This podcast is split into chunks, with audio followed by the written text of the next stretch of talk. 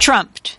Triunfar, cuando el que pierde las elecciones gana. Por Amy Goodman y Dennis Moynihan. From Barack Obama, the first African American president, the pendulum has ominously swung to the Ku Klux Klan's choice, Donald Trump. De Barack Obama, el primer presidente afroestadounidense, la balanza se ha inclinado paradójicamente hacia el elegido del Ku Klux Klan, Donald Trump. En el lanzamiento de su campaña, el recientemente electo presidente número 45 de Estados Unidos se refirió a los mexicanos como violadores y prometió construir un muro a lo largo de la frontera con México y hacer que México pague por él. Además, propuso prohibir el ingreso a Estados Unidos a todos los musulmanes, insultó a personas discapacitadas, se jactó de haber cometido agresiones sexuales, negó el cambio climático y dijo que enviaría a la cárcel a su candidata rival, Hillary Clinton. Dada la actual composición del Congreso, donde el Partido Republicano cuenta con la mayoría tanto en la Cámara de Representantes como en el Senado, el poder de Trump podría quedar prácticamente fuera de control. While people around the world expressed shock and financial markets plummeted as the election results came in. Mientras en el resto del mundo el resultado de las elecciones ha causado estupor y el derrumbe de los mercados financieros, aquí en Estados Unidos,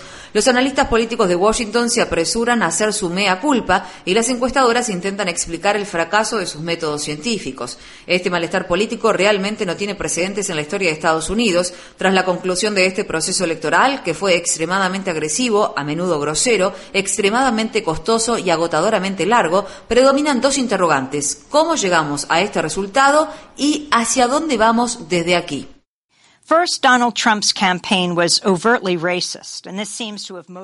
En primer lugar, la campaña de Trump fue abiertamente racista y eso parece haber motivado a una aterradora cantidad de votantes.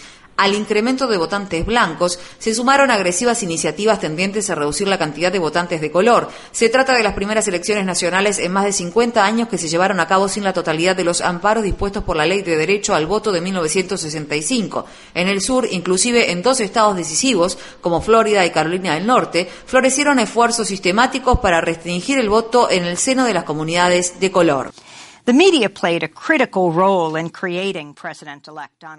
Los medios de comunicación tuvieron un papel fundamental a la hora de crear al presidente electo Donald Trump. El informe Tyndall, que contabiliza la cantidad de tiempo al aire destinado a distintos temas y candidatos en las principales cadenas de noticias, realizó un compendio de la cobertura realizada por los medios en 2015 de los diferentes candidatos. Donald Trump ocupó 327 minutos de aire, o casi una tercera parte de todo el tiempo dedicado a la cobertura de campaña en un momento en que aún contaba con 16 rivales dentro de la contienda del Partido Republicano. Según Tyndall, ABC World News Tonight dedicó 81 minutos de aire a informes sobre Donald Trump, en comparación con solo 20 segundos dedicados a información sobre el precandidato presidencial demócrata Bernie Sanders. El 15 de marzo de 2016, después del día de elecciones primarias que recibió el nombre de Super Martes 3, las cadenas emitieron los discursos de todos los candidatos, salvo el discurso de Sanders. En realidad, las cadenas destinaron más tiempo a mostrar el podio vacío de Trump, dejando pasar el tiempo con comentarios de relleno hasta que empezó a hablar que a transmitir algunas de las palabras pronunciadas por Sanders, que se dirigió a la mayor de las multitudes congregadas esa noche. Este año, durante una conferencia sobre la industria de los medios de comunicación organizada por Morgan Stanley, el director ejecutivo de CBS, Les Moonves, dijo con relación al volumen de los avisos publicitarios publicados que el circo de la campaña de Trump resultaba atractivo. Podrá no ser bueno para Estados Unidos, pero es de lo más conveniente para CBS. Es todo lo que tengo para decir. ¿Qué puedo decirles? Ingresa dinero en grandes cantidades. Como afirma el lingüista de renombre mundial y disidente político Noam Chomsky, los medios de comunicación fabrican consentimiento. Another element contributing to Trump's unexpected win otro elemento que contribuyó a la inesperada victoria de Trump es el FBI. El 28 de octubre, el director del FBI, James Comey, envió una carta a legisladores republicanos en la que sugería que se habían descubierto más correos electrónicos que parecerían ser relevantes para la investigación sobre el servidor privado de correo electrónico de Hillary Clinton. Eso fue 11 días antes de las elecciones. Nueve días después, Comey declaró públicamente que esos correos electrónicos no habían aportado nada nuevo. Durante esos nueve días estaba en pleno transcurso el proceso de votación anticipada, con Hillary Clinton bajo la sombra de una posible nueva investigación por parte del FBI. Según el Business Insider, en ese periodo se emitieron 24 millones de votos. Nunca se podrá saber cuántos votos puede haber perdido Clinton a consecuencia de esa intervención del FBI, como dijo el periodista Alan Nairn en el programa de Democracy Now!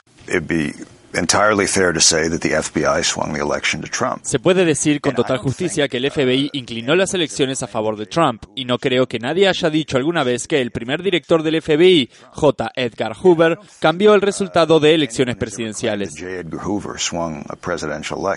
Hillary Clinton won the popular vote Hillary Clinton obtuvo la mayoría de los votos directos de la población, pero Trump la venció en el colegio electoral. La noche de las elecciones del año 2012, Trump publicó en Twitter, el colegio electoral es un desastre para la democracia, pero es así como Trump asumirá el cargo que conlleva más poder en el mundo, la presidencia de Estados Unidos. Sin embargo, existe una fuerza aún más poderosa, los movimientos sociales. En el transcurso de las horas siguientes al discurso pronunciado por Trump tras la victoria, se comenzaron a organizar manifestaciones en todo el país. En Marruecos, donde el día anterior a las elecciones se inició la Conferencia de Naciones Unidas sobre Cambio Climático, delegados que participan de las negociaciones, activistas ambientales y personas afectadas de todo el mundo organizaron reuniones ad hoc por temor a que Trump pueda hacer naufragar todo el Acuerdo de París sobre cambio climático. Donald Trump closed his victory speech by saying, Donald Trump cerró el discurso que pronunció tras su victoria con las siguientes palabras. I can only say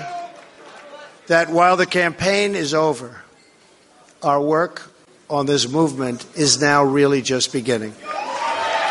Solo puedo decir que aunque la campaña terminó, nuestra labor en realidad recién empieza.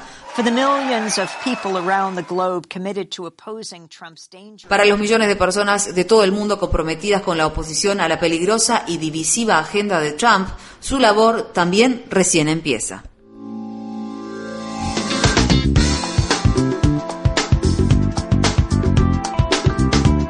Este año, Democracy Now! en español, el informativo independiente de Guerra y Paz, cumple 10 años de transmisión. Únete a la celebración y envíanos a través de las redes sociales un autorretrato desde la región donde escuchas nuestro programa.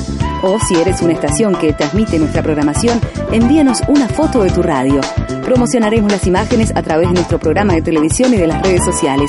Visita nuestra página web democracynow.org es y entérate.